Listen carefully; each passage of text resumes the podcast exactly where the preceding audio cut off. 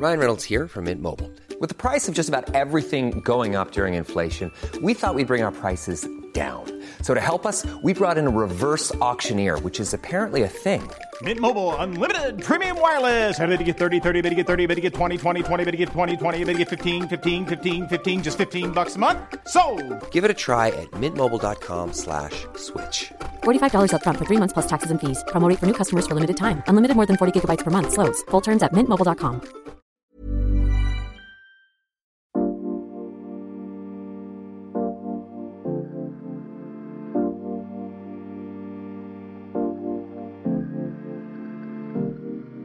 Kaum eine Entscheidung im Leben hat so große Konsequenzen, will so gut überlegt sein wie die Entscheidung für oder gegen Kinder. Was bedeutet eine Schwangerschaft für Yoginis, die sich der spirituellen Entwicklung verschrieben haben? Und wie verträgt sich die Pränataldiagnostik mit der yogischen Disziplin, alles anzunehmen, was uns das Universum schickt? Herzlich willkommen zum Yoga Easy Podcast Besser Leben mit Yoga.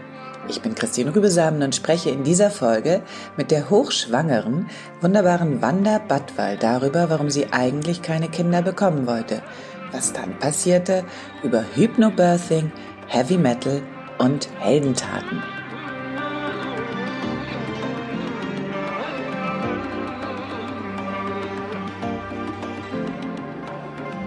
Wie geht's dir, Wanda? Oder sollte ich besser fragen, wie geht's euch? Ja, danke, Christine, für die erneute Einladung in den Yoga Easy Podcast. Ich freue mich sehr, hier zu sein. Und hallo auch an alle Hörerinnen und Hörer. Ähm, ist ja schon eine Weile her, dass wir hier die Freude hatten. Ich glaube schon so anderthalb Jahre oder so. Seitdem ist viel passiert. Ähm, genau, ich bin jetzt gerade im neunten Monat schwanger. Das wissen ja viele nicht, dass man tatsächlich zehn Monate schwanger ist. Eine ganze Weile, also fast ein Jahr, wie ich finde. Das zieht sich ganz schön. Ähm, mir geht's ehrlich gesagt hervorragend. Ähm, ich genieße sehr auch dieses, diese letzte Zeit der Schwangerschaft. Ich muss sagen, so das dritte Trimester äh, war so mein Favorite. Ähm, so richtig schön rund und ähm, satt und ich fühle mich sehr schön. Ähm, auch in dieser Fülle, obwohl ich echt, muss ich sagen, auch echt viel zugenommen habe. Also 16 Kilo. Wenn ich so auf die Waage steige, dann bin ich so hoch. Aber ich muss sagen, ähm, mal abgesehen von der Zahl, die da steht, fühle ich mich von innen her, glaube ich, so schön wie noch nie. Seit wann würdest du sagen, denkst du im Plural? Hm, ja, ist eine gute Frage. Also ich glaube, der Anfang der Schwangerschaft, da ist es ja noch so ein bisschen so unwirklich, weil man ja auch noch nichts von außen sieht und ähm, das ja auch noch sehr klein ist, der her heranwachsende Embryo ja noch. Und dann gibt es dann auch so Momente, ich weiß nicht, ob du die kennst, so zwischen ähm, Schlafen- und Wachzustand, wo man ja auch noch nicht so richtig weiß, wer man selber ist, ja, also jenseits von Identität. Und wo ich dann auch manchmal so, ach ja, ich bin ja schwanger, ähm, so Momente hatte. Ähm, und das hat sich dann eigentlich ziemlich verändert, dann mit dem zweiten Trimester, wo dann schon mehr Bauch war und man dann auch schon die ersten Kindsbewegungen spürt. Ähm, und natürlich mit herannahendem Geburtstermin wird es immer realer ähm, mit der Geburtsvorbereitung und natürlich auch den sehr kräftigen Tritten mittlerweile, die man so in die Blasengegend oder so bekommt. ähm, wird es halt sehr real und man eben wirklich auch den, den Rücken, den Po, die, die Füße spüren kann mit den Händen. Das ist ja einfach total abgefahren, dass da ein zweiter Mensch ähm, in einem Menschen heranwächst. Ich glaube, dass, ich muss sagen, dieses Wunder, was da ähm, ja, uns Frauen ermöglicht wird zu erleben, das kann man auch wahrscheinlich erst so richtig nachempfinden, wenn man es selber erlebt. Also ich muss sagen, ich wusste zwar schon vorher, dass es ein Wunder ist, also vom Kopf her, ähm, aber jetzt durch die Erfahrung, muss ich sagen, ähm, hat sich meine Ehrfurcht vor der Natur und auch dem weiblichen Körper ähm, ja erhöht. Also einfach was der Körper einfach imstande ist zu leisten, zu tun. Weißt du, wir sitzen hier und der formt da Gehirnzellen von einem zweiten Menschen jetzt in diesem Moment so ungefähr. Ähm, das ist schon erstaunlich. Äh, sag ich mal, ohne mein großes Zutun ist die Natur einfach wahnsinnig intelligent und das finde ich total ja, faszinierend. Staunen und Respekt. Äh, sind das so die äh, Momente, die deine Beziehung zu diesem ungeborenen Kind in dir jetzt äh, äh, dominieren? Oder wie würdest du diese Beziehung beschreiben? Zu dem Baby, was sich schon so stark bemerkbar macht? Hm, die Beziehung. Ähm, die war von vornherein von sehr großer Freude geprägt, weil es ein absolutes Wunschkind ist, was ich auch hm, ja habe reifen lassen in mir diese Entscheidung. Also ich war ähm, nie eine der Frauen, die gesagt haben, ich muss unbedingt Kinder kriegen. Oder ähm, es gibt ja Frauen, die sagen, ich wusste schon immer, ich möchte vier Kinder und so. Ähm, für mich war das eher ein Prozess und äh, wo ich auch gesagt habe, der darf sich organisch ergeben und der steht und fällt natürlich auch mit dem Mann oder mit dem Partner dazu. Und ähm, das hat sich sehr schön dahin entwickelt zu dieser Entscheidung und ähm, ich habe mich auch wirklich sehr bereit gefühlt. Ich wollte auch an so einen Punkt kommen, wo ich gesagt habe, jetzt habe ich was zu geben. Also jetzt kreise ich nicht nur um mich selbst und mache ein äh, Weiterbildungsseminar nach dem nächsten und noch mehr Selbsterfahrung und noch mehr Coaching, noch mehr Therapie, ähm, was ja auch nie aufhört, auch mit Kind, aber wo ich so ein bisschen das Gefühl hatte, ähm, ich fühle mich im Reinen, wie man so schön sagt, auch mit meinem eigenen inneren Kind und ähm, wo ich das Gefühl habe, habe wirklich zu geben, weil ich meine, du weißt es auch, Mama sein hat einfach was mit Service zu tun und mit Geben und ähm, ein anderes Lebewesen in den Mittelpunkt deines Lebens zu rücken und da war ich sehr bereit für. Und als dann diese frohe Botschaft kam, habe ich mich einfach erstmal nur gefreut. Also es war einfach totale Glücksgefühle, Freude, also das Baby fühlt sich hoffentlich sehr, sehr willkommen und ähm, gewollt und geliebt schon jetzt. Und ähm, ja, da ist einfach ganz viel, ganz viel Freude und Neugierde auch. Was für eine Seele, ich sag mal von der yogischen Perspektive, glauben wir an Wiedergeburt ähm, und dass die Seele sich die Eltern aussucht. Ob das so ist, das weiß man nicht, aber das ist auf jeden Fall, finde ich, eine, eine schöne Idee. Und ähm, ja, was sich da für eine Seele ähm, uns ausgesucht hat. Da bin ich ja total neugierig, wer da so kommt. Ja, jetzt sucht sich die Seele die Eltern noch aus, aber warte mal, bis du sagst, aber um zehn bist du zu Hause und dann gibt's, sonst gibt's Ärger. Ähm, sag mal, ähm, du hast sehr schön in deinem äh, Podcast Wonderful die einzelnen Erfahrungen pro Trimester und so äh, sehr ausführlich äh, erkundet und auch mitgeteilt. Kannst du denn ähm, diesen Prozess vielleicht nochmal für uns so ein bisschen ähm, zusammenfassen? Also gab es auch zum Beispiel Ängste, Sorge, Zweifel, solche Geschichten? Und wie hat sich, wie hast du so die einzelnen Stationen wahrgenommen? Ja, mir war das ganz wichtig, da hm, ja auch bewusst drüber zu reflektieren und auch meine Gedanken und Erfahrungen zu teilen zur Schwangerschaft, weil ich das Gefühl habe, es gibt doch sehr viele Themen rund um die Schwangerschaft und ums Kinderkriegen, die so tabuisiert sind, wo nicht drüber gesprochen wird, die mit Scham behaftet sind, äh, mit vielen Ängsten und mm, so, ich sag mal, rückblickend und das liest man ja auch in den, in den Schwangerschaftsbüchern, wenn man so anfängt, da so ähm, sich zu informieren, dass so dieses erste Trimester häufig von Sorgen und Ängsten einfach geprägt ist. Diese sogenannte Anpassungsphase rein körperlich, aber natürlich auch emotional, spirituell, geistig, auf allen Ebenen passt sich das System ja auf Schwangersein an. Ähm, aber damit einhergehend, das, das war bei mir gar nicht so zum Beispiel nicht so der Fall. Also ich sag mal, mir ging's, ähm, ich muss sagen, die ganze Schwangerschaft sehr gut. Also ich hatte weder große Übelkeit noch Schwindel oder so. Also ich hatte wirklich, glaube ich, vielleicht ja, eine Woche mal so ein bisschen Übelkeit, aber das ist wirklich nicht der Rede wert. Ähm, deswegen so körperlich, muss ich sagen, ging es mir die ganze Schwangerschaft relativ gut. Ich hatte mal so ein bisschen Ischias-Schmerzen und mal so ein bisschen Schulterverspannung, aber eigentlich nicht der Rede wert, muss man sagen, wenn, wenn ich weiß, wie es bei anderen sein kann in der Schwangerschaft. Ähm, aber worauf ich so nicht vorbereitet war, waren so Gefühle, die ich vorher noch nicht so hatte. Ähm, ich würde mich zum Beispiel als eher mutigen Menschen bezeichnen. Ähm, ich habe keine Probleme damit, auszuwandern oder ähm, von heute auf morgen meine, meine Koffer zu packen und ähm, irgendwo hinzureisen. Also ich bin sehr flexibel und spontan, so als Selbstständige, du kennst das auch.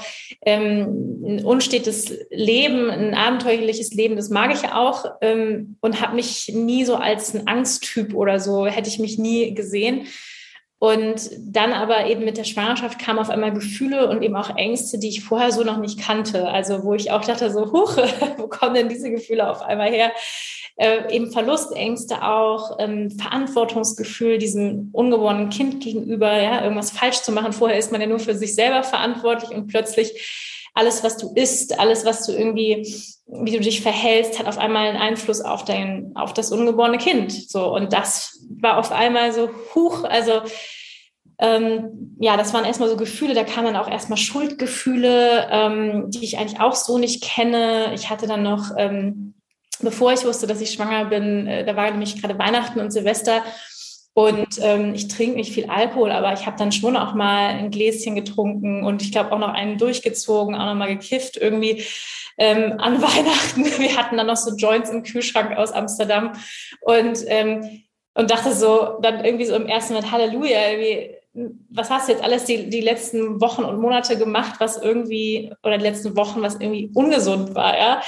Ähm, und eigentlich habe ich einen sehr gesunden Lebensstil, aber jetzt so über Weihnachten, ich glaube, wir kennen es alle, lässt man das dann auch mal so hinten runterfallen, die, die gesunden Vorsätze. Naja, auf jeden Fall kamen dann solche Gefühle und ähm, dann eben auch diese Frage der ähm, Feindiagnostik oder welche Untersuchungen lässt man machen.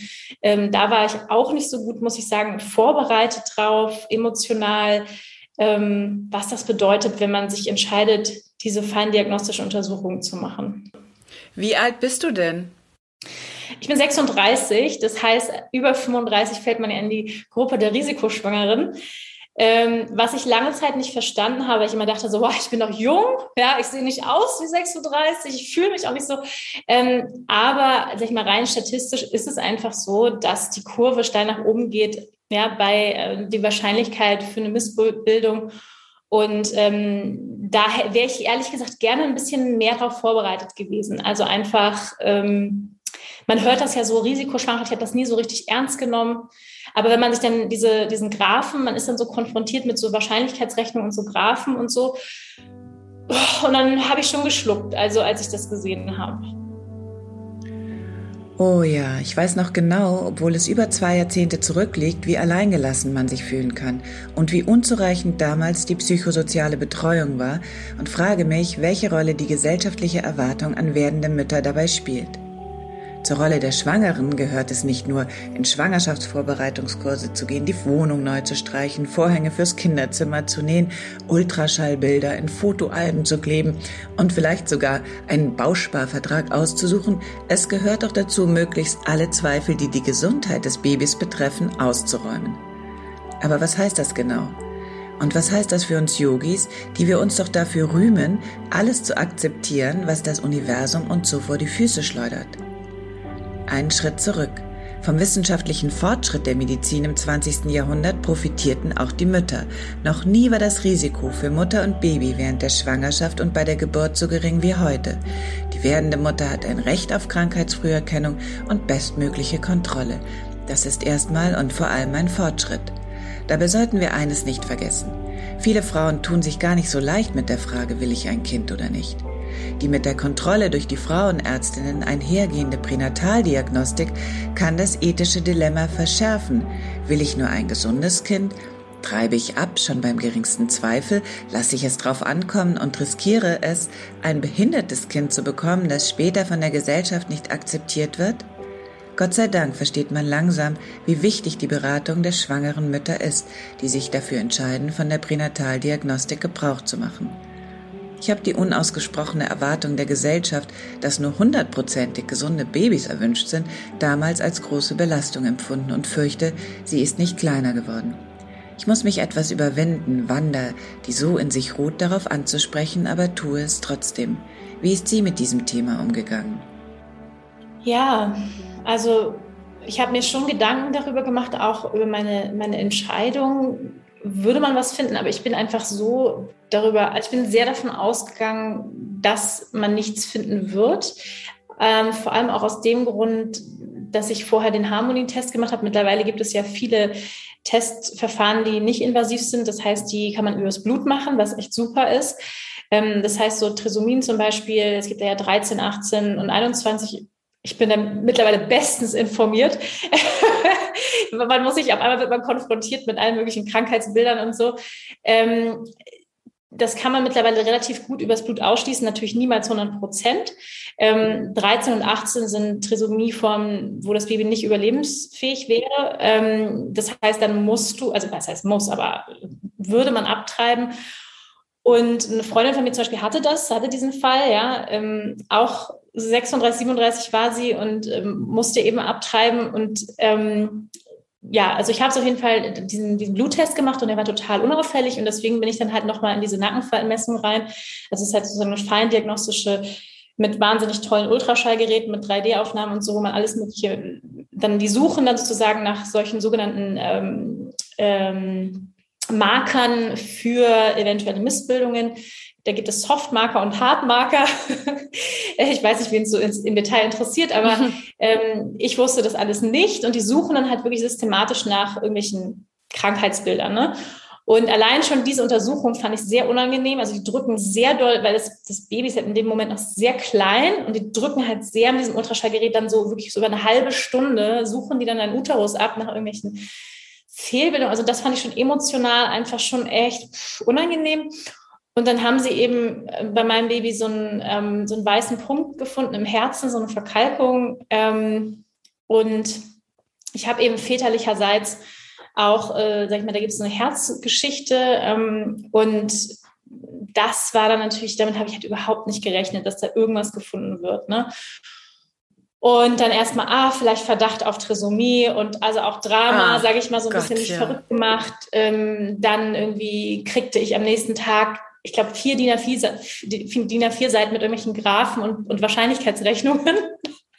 Und ich saß dann mit diesem Papier und habe nur geheult und war wirklich so, oh Gott, was heißt das jetzt alles? Also die Verunsicherung war einfach sehr groß und ähm, damit habe ich mich irgendwie so alleine gelassen gefühlt. Also da war einfach eine große Verunsicherung. Was heißt das jetzt alles? Und diese ganzen Bluttests und, äh, und und ich wollte definitiv von einer invasiven Untersuchung absehen. Ja? Also das heißt, durch die Bauchdecke durchzustechen, was ja auch gefährlich ist, ähm, wollte ich definitiv absehen und habe mich dann entschieden, nochmal diesen Bluttest zu machen, ähm, der sehr unaufgeregt ist. Aber wegen Corona mussten wir dann, glaube ich, vier Wochen auf das Testergebnis warten. Also das waren oh einfach Gott. so Wochen von emotionalen, also es war sehr, sehr zehren und sehr anstrengend, diese Ungewissheit zu haben. Ähm, und wie gesagt, ich bin überhaupt nicht so ein Sicherheitstyp. Aber diese Zeit, also diese Wochen, ähm, die waren sehr unangenehm. Also damit habe ich auch so nicht gerechnet, weil ich eigentlich so voller Vorfreude, ich bin auch ein sehr positiver Mensch und auch vertrauensvoll. Ähm, und, und gleichzeitig muss ich sagen, im Nachhinein bin ich trotzdem auch froh, dass ich es gemacht habe. Also ich kann auch nicht sagen, ich hätte es nicht gemacht weil ich, ähm, also dieser weiße Punkt im Herzen, ist immer noch da und ich musste da auch noch ein paar Mal hin und ähm, das, man kann damit leben. Es ist wohl nicht lebenseinschränkend, aber es kann, also sag ich mal so, es kann zu einer ähm, höheren Wahrscheinlichkeit für einen, einen Herzfehler oder eine Herzkrankheit führen, aber muss es nicht. Also es ist so ein bisschen so, ja, man hat irgendwo eine Zyste im Körper, heißt aber auch nicht, so ungefähr. Ja, so ist es so ein bisschen, ähm, ja, aber ich habe dann irgendwann aufgehört, mir da Sorgen zu machen. Und ähm, hat, das hat sich dann für mich ziemlich relativiert. Und ich habe dann gesagt, okay. Und was ich finde ich auch noch, was ich ganz wichtig finde, und das würde ich auch gerne allen Frauen, die vielleicht noch eine Schwangerschaft vor sich haben, sagen, ähm, es, man, es gibt so einen schönen Spruch, der heißt, wenn du denkst, du bist gesund, dann hast du nur nicht gründlich genug gesucht. Also ähm, wenn wir uns jetzt unter das Mikroskop legen würden, also jetzt heute, Christine, dann würden wir wahrscheinlich garantiert irgendwas finden. Bei also mir nicht, bei mir ist alles super. wahrscheinlich, wenn wir irgendwas finden, irgendwelche Zysten, irgendwas, was noch nicht hingehört im Körper. Natürlich. Und man muss einfach, und das finde ich, das hat mir sehr geholfen, dieser Spruch, weil ähm, dieses winzige Wesen, das ist in einem Entwicklungsprozess und wenn man jetzt, und, und das entwickelt sich so schnell und, und so ähm, detailliert und wenn man da jetzt immer drauf guckt, dann wird man immer irgendwas finden können. Ja, und ähm, das, und, und, und dann ist es sehr, sehr schwierig, finde ich, für, für werdende Eltern einzuschätzen, wie ernst darf ich das denn jetzt nehmen, was man da findet und wie, wie ernst nicht. Ne? Jetzt noch mal einen Schritt zurück, denn du hast auch in einer sehr schönen äh, Podcast-Folge bei dir eigentlich darüber gesprochen, dass du gar nicht so sicher bist, ob du überhaupt Kinder haben willst. Das liegt jetzt schon einige Zeit zurück. Und ähm, du hast dabei einen Punkt angesprochen, der für viele junge Frauen ähm, für mich ist das sehr fremd, aber für viele junge Frauen ist das ganz äh, akut und die beschäftigen sich wirklich damit, nämlich ähm, so eine Art politische oder gesellschaftliche Frage. So dürfen wir überhaupt, dürfen wir, können wir überhaupt Kinder in die Welt bringen? Wie sehr hat dich das umgetrieben? Das war definitiv auch ähm, ein Punkt, über den ich reflektiert habe. Ähm, ja, wenn man sich so die, ich sag mal, die Gesamt Lage der Welt anschaut, dann kann man ja sagen, dass wir eigentlich überbevölkert sind, ja, ja. Was, was unsere Ressourcen angeht. Ähm, das müsste nicht so sein, äh, wenn nicht, sage ich mal, das meiste, de, der meiste Raum unserer Erde leider für Viehzucht und äh, Massentierhaltung verwendet wird, ähm, was sich dringend ändern muss. Ja, also der Fleischkonsum, äh, wie es neulich so schön in einer Doku, wie, wie, wie was formuliert, der Fleischkonsum ist unser größter Feind ähm, auf diesem Planeten. Ähm, aber ja, also ich, ich denke auch, dass, ähm, ich meine, zum Beispiel in China gibt es ja diese Ein-Kind-Politik ähm, nicht umsonst. Klar, also China ist natürlich, da leben unglaublich viele Menschen auf sehr engem Raum in den Großstädten. Ähm, aber ja, natürlich, jeder Mensch, äh, das ist, klingt jetzt ein bisschen unromantisch, aber ist ja auch ein Verbraucher ja, von Ressourcen, von äh, Kleidung und Nahrung und so weiter und so fort. Und wenn man jetzt, sage ich mal, von einem ähm, altruistischen Gedanken kommt, dann kann man vielleicht zu dem Punkt kommen und sagen, eigentlich ist das einzig Richtige, was ich tun kann, vielleicht ein Kind zu adoptieren. Weil es gibt genug Kinder, die keine Eltern haben ähm, oder die in so sehr sozial schwachen Verhältnissen geboren werden. Ähm, das ist zum Beispiel auch etwas, was ich noch nicht für mich abgeschlossen habe, die Frage, ob wir vielleicht auch noch ein Kind adoptieren wollen. Also das mal so nebenbei. Ähm, und gleichzeitig, ähm, wie soll ich sagen, also bin ich irgendwann zu diesem Punkt gekommen, also für mich, für mich persönlich war es so, dass ich gesagt habe, ähm, ich sage mal so, ich fordere das Schicksal ein bisschen heraus im Sinne von, ähm, wenn das sein soll, dann soll das sein. Ich hätte es aber auch nicht erzwungen, wenn ich jetzt nicht schwanger geworden wäre auf natürlichem Wege. Hätte ich das akzeptiert und dann wahrscheinlich den Weg der Adoption direkt gewählt. Ähm, das muss natürlich jeder für sich selbst entscheiden. Und ein anderer Gedanke, den ich dazu habe, ist der Gedanke, dass ich, hm, wenn man sagt, es gibt vielleicht noch eine Rettung für diese Welt, für die Menschheit, dann braucht es natürlich Menschen, die das mit vorantreiben. Und ähm, dann braucht es Menschen, die ein Bewusstsein haben, was ähm, auf Mitgefühl, auf ähm, Gemeinsamkeit, ich sage jetzt mal ganz romantisch, auf Liebe basiert, auf ähm, einem größeren Verständnis, dass wir als Mensch nicht von der Natur getrennt sind. Und diese Menschen braucht es. Also sag mal Helden der neuen Zeit und ähm, ich wünsche mir sehr, dass mein Muttersein, und so sehe ich ehrlich gesagt auch das Muttersein, wenn man das bewusst so entscheidet, wirklich auch als eine Heldentat, die dazu beitragen kann, eine Gesellschaft, eine neue Gesellschaft zu kreieren, ein neues Bewusstsein zu kreieren. Und das ist ein unglaublich großer Dienst an der Gesellschaft, wenn man das so sieht. Ja, wenn man das so sieht und sagt, ja, ähm, ich gehe in den Service, ja, ich gebe mein Bestes. Wir haben natürlich auch nur einen gewissen Einfluss, aber ich gebe mein Bestes, dass mein Kind ähm, einen positiven Beitrag äh, zu der Entwicklung dieser Welt beitragen wird. Und ich glaube, dass die, die Seelen, also jetzt mal, ich spreche nochmal von der spirituellen Ebene, ähm, dass die Seelen, die jetzt hier so reinkommen in den Bahnhof, dass die äh, schon sehr mutig sein müssen. Weil ganz ehrlich, wer reinkarniert sich jetzt freiwillig auf diesen Planeten? Also, ja, also da muss man schon äh, Eier haben, sag ich mal so. Und ich glaube auch daran, dass, und ich finde, es gibt auch viele Beispiele, wo man sehen kann, dass die, dass da eine neue Generation kommt von, also ich habe so ein paar, meine Assistentin, die ist so Ende 20 und ähm, das ist bei denen ganz normal, dass die alle vegan sind, zum Beispiel in deren heißt, alle vegan, alle sustainable, dies und alles ähm, öko und also da wächst schon eine Generation auch heran, die mir Hoffnung macht und ähm, das ist, also ich sehe es auch irgendwie so, ja, wie auch mein Beitrag. Als Anmerkung nur, ähm, es gibt ja tatsächlich diese Bewegung, die nennen sich Anti- Natalisten. Es gibt sogar ein Hashtag dazu, Birth Strike, also als Streik. Wenn jemand das privat für sich persönlich entscheidet, dann respektiere ich. Auch dann macht es mich traurig. Aber wenn es eine kollektive Aufforderung ist, lasst uns keine Kinder mehr kriegen, nur weil ein Kind 58 ist, glaube ich, die Zahl Tonnen CO2 verbraucht, also kein Kind spart 58 äh, Tonnen CO2, dann finde ich das eine absolut schiefe Rechnung und wirklich höchst problematisch. Ich sehe das auch eher so wie du, dass äh, ein Kind immer auch Hoffnung ist. Was willst du denn für eine, du hast jetzt schon gesprochen von einer Heldentat, da werden viele Momente kommen, wo du dich nicht als Heldin fühlst, kann ich dir jetzt schon mal sagen. Aber was willst du denn für eine Mutter werden? Wie willst du denn deine ähm, wunderbare Achtsamkeitspraxis zwischen Abpumpen und Windeln wechseln ähm, wachhalten?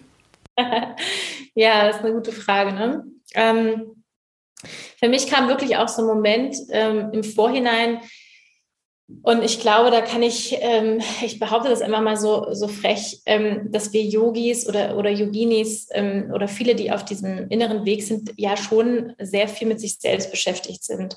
Ja, also meine eigene Praxis und das ist alles ganz wichtig. Und ähm, zwei Stunden lang Yoga und Meditation, dann wird noch gejournelt und dann noch die Duftkerze und ne. Ähm, und da gab es wirklich auch so einen Moment, wo ich gesagt habe, bin ich bereit dazu, also sag ich mal, von meinem, meinem Ego Abschied zu nehmen an dieser Stelle und wirklich zu sagen, ähm, ist, ich werde, meine Praxis wird nicht mehr so sein. Ja, also die wird einfach nicht mehr so sein, wie sie vielleicht mal war. Und vielleicht wird sie irgendwann wieder so sein. Aber auch dieses Abschied nehmen, das war für mich mal ein wichtiger Moment im Vorhinein, bevor ich mich überhaupt entschieden habe, ein Kind zu kriegen. Ja, also wirklich zu sagen, ich, ich lasse das los, dieses alte Ich, was das total gefeiert hat, zwei Stunden zu praktizieren. Und, ähm, und für mich war es wirklich so dieser, dieser Shift, auch dieses Umdenken und zu sagen, nein, deine Praxis ist dann Präsenz im Moment und deine Praxis ist dann der Alltag und deine Praxis ist mit dem Kind. Und das, das ist zwar nicht auf der Yogamatte, aber es ist die Praxis im Leben. Und ich glaube, es ist wahrscheinlich der ultimative die ultimative ähm, Yoga-Praxis, Karma-Yoga, Yoga der Tat, ähm, jetzt wirklich Yoga anzuwenden, ja, mit Kind und ähm, wie präsent kann ich denn sein ähm, mit meinem Baby, wenn ich stille, will ich nebenbei noch am Handy swipen oder kann ich einfach atmen und dieses Baby halten, einfach im Staunen sein und im Gefühl sein so. Und das ist ähm, das ist so meine meine Absicht auf jeden Fall ich werde auch ganz bewusst eine richtig so Babypause, Social Media Pause, Podcast Pause, also wirklich so Pause machen. Die ersten Monate, wo ich wirklich gesagt habe, einfach erstmal wirklich Fokus da und nicht nebenbei noch irgendwas, äh, E-Mails und so weiter, ähm, um so präsent wie möglich zu sein. Und ja, und dann werde ich natürlich schon versuchen, auch es gibt ja Yoga Nitra, den wunderbaren yogischen Schlaf. das wird meine Hauptpraxis sein. Also wenn das Baby schläft, werde ich mir wahrscheinlich mal so eine schöne Yoga Nitra Session reinziehen. Ähm, ja, und das wird dann einfach meine Praxis sein. So habe ich mich schon drauf, so, so drauf eingestellt. Also ich finde, die beste yogische Übung in diesem Zusammenhang ist tatsächlich auch, äh, sich gar keine großen Erwartungen zu machen, denn ähm, es werden natürlich Momente kommen, äh, wo es auch irrsinnig langweilig ist, äh, Mutter zu sein und wo sich die Zeit unfassbar lange zieht und du nicht du es gar nicht erwarten kannst, bis der Tag vorbei ist. Also vielleicht in deinem erleuchteten Zustand nicht, aber mir ging das schon manchmal so, dass ich gedacht habe, oh Gott, oh Gott, noch eine Stunde am Spielplatz und ich erschieß mich. Ähm, das ging dann auch wieder, das ging dann auch wieder vorbei. Aber äh, es wird einem auch so vermittelt, finde ich, von der Gesellschaft, was das für eine ähm, Bürde ist und dass man alles so richtig machen muss. Und wenn ich jetzt so viele von ähm, Freundinnen, die äh, äh jetzt so sehr spät noch Kinder bekommen habe, beobachte, dann will ich denen eigentlich immer nur sagen, entspannt euch mal. Also 80 Prozent langen doch oder meinetwegen 70. Es soll, muss, wer, wer kümmert sich denn darum, dass das immer alles so äh, irrsinnig toll und perfekt sein soll? Und irgendwie ist da, finde ich, ein wahnsinniger Druck auf der ganzen Sache und das kann eigentlich nicht gut gehen. Also ich würde. Meinst den, den Joint nochmal rauszuholen? weniger Druck, Erwartungen loslassen. Ja, nee, ich gebe dir da total, total recht. Ähm, für mich ging es jetzt vor allem so um die erste Phase. Ne? Ich habe jetzt nicht gesagt, ich werde nie, ich will nie, still, nie stillen und SMS schreiben. Also gerade so die ersten Wochen, ne, finde ich das irgendwie nochmal besonders wichtig. Und ja, diese Langeweile, davon habe ich auch schon gehört. Was hat mein Halbbruder zu mir gesagt? Es ist tierisch langweilig. In Wahrheit sind wir ja schon relativ große Control Freaks. Also ich auf jeden Fall. Ich und, äh, unterstelle mal du auch. Ähm, wie stellst du dir deine Geburt vor? Und wie locker kannst du da sein? Locker kann ich da sein. Hm. Sagen wir mal so, ich finde es sehr klug, sich auf dieses große Event vorzubereiten. Ja, ähm, also vorzubereiten, ähm, meine Hebamme sagt es so schön, wir googeln alle möglichen Staubsauger und gucken uns alle Tests an, aber wenn, wir, wenn es darum geht, wie wollen wir denn gebären, ähm, machen wir uns weniger Gedanken als um den Staubsauger, den wir uns kaufen. Und für mich war es mir extrem wichtig, ähm, wirklich bewusst zu entscheiden, überhaupt eine Entscheidung bewusst zu treffen. Und dafür muss ich mich natürlich erstmal informieren, welche Optionen habe ich denn, wie ich gebären möchte. Und das finde ich ganz wichtig, einfach das ähm, auch Frauen mitzugeben, wir haben eine Wahl. Also wir müssen nicht sofort in die Klinik gehen, was ja ähm, in unserer Gesellschaft, so sage ich mal, das, das Erste ist, was uns angeboten wird vom Frauenarzt. Ähm, und es wird wenig über die anderen Optionen gesprochen. Und das finde ich erstmal ganz wichtig zu wissen. Wir haben eine Möglichkeit zu wählen, wie wir gebären möchten. Ja, und ähm, da auch, um da eben eine gute Entscheidung treffen zu können, muss man sich natürlich erstmal informieren, was gibt es überhaupt für Möglichkeiten.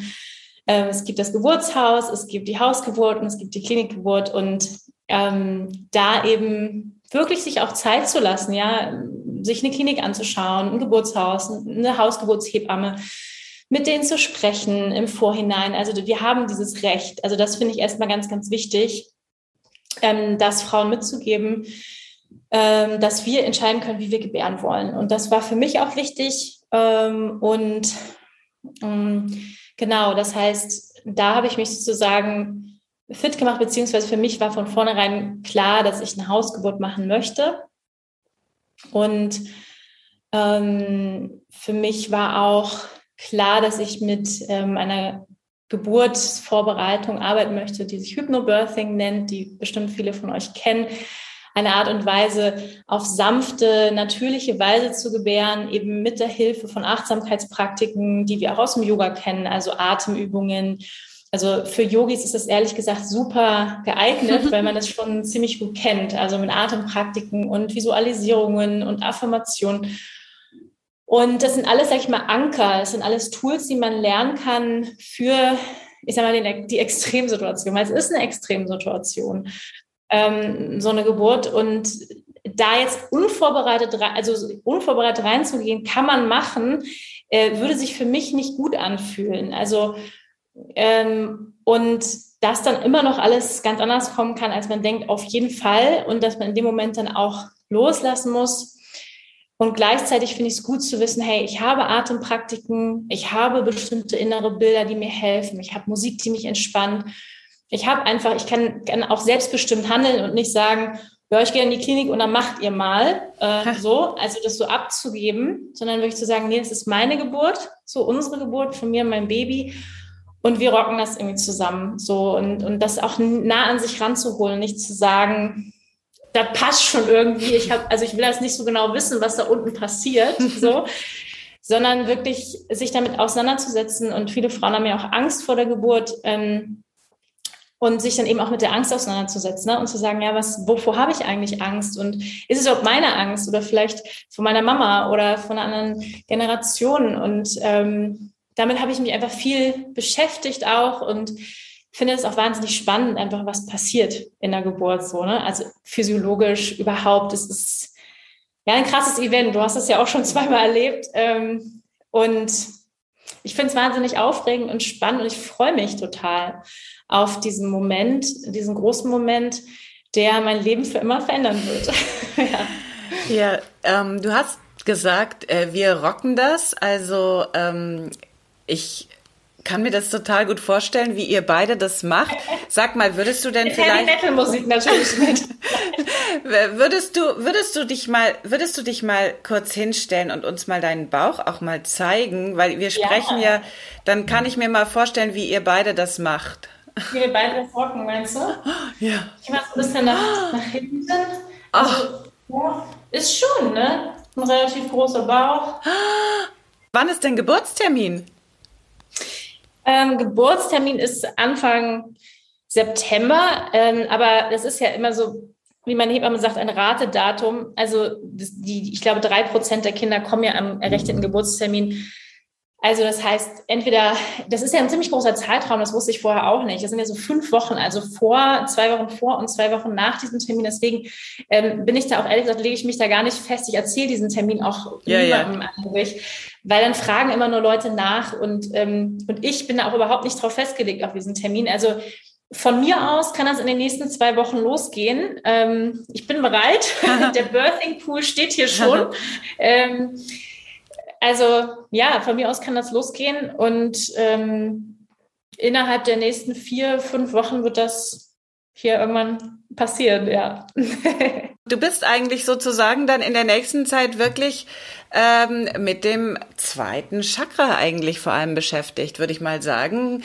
Äh, Fortpflanzung, Kreativität.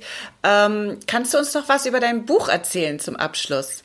Ja, total gerne. Genau, mein, mein, äh, sag ich mal, mein anderes Baby wird auch geboren, nämlich dieses zweite Buch, was ich geschrieben habe, die letzten anderthalb Jahre, Erscheint jetzt am 20. August überall im Handel. Chakra Yoga heißt es. Und ähm, es ist wirklich auch, ähm, du hast ja auch schon einige Bücher geschrieben, Christine, du weißt, wie es ist. Es ist auch ein Baby, was man mit sich trägt und ähm, was geboren wird. Ähm, und vielleicht werden die beiden ja auch gleichzeitig geboren, man weiß es nicht. das wäre witzig. Mm, ja, Chakra Yoga ähm, ist ein Buch, was sich mit den Chakren beschäftigt, aber vor allem ähm, ein Praxisbuch. Das heißt, es gibt innerhalb dieses Buches für jedes Chakra, ähm, für jedes Energiezentrum, für und die Chakren sind verbunden mit bestimmten Lebensthemen, ne, wie du eben schon gesagt hast, zweites Chakra, Fruchtbarkeit, Kreativität, Sinnlichkeit. Zeugung. Ähm, jedes Energiezentrum innerhalb unseres Energiekörpers ist mit bestimmten Lebensthemen verbunden.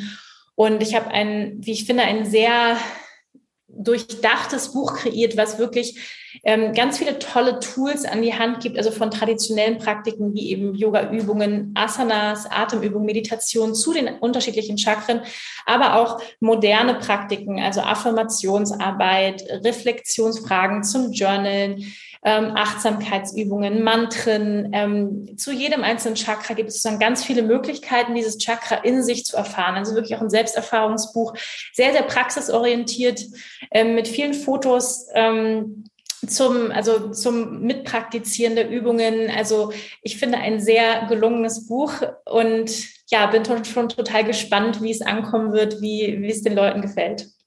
Wir drücken dir ganz feste die Daumen und ganz zum Schluss, wenn das Baby sich ein bisschen Zeit lässt, also nicht das, was in den Buchhandel kommt, sondern das andere, ähm, ein yogischer Tipp, Sex und Bananen, dann äh, klappt das.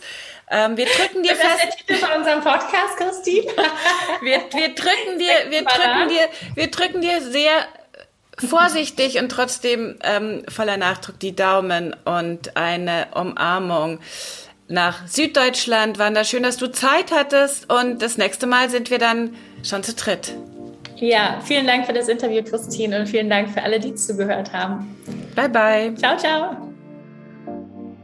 Du kannst direkt mit Wanda üben, ihr Video für Rücken und Schultern oder eine ihrer schönen Morgensequenzen, und zwar mit dem yogaeasy.de slash Podcast Gutschein. Und mir hilft es, wenn du uns einen Kommentar hinterlässt, wie wir unseren Podcast besser machen können. Am besten auf iTunes und abonniere uns bei Spotify und überall da, wo es den Podcast zu hören gibt.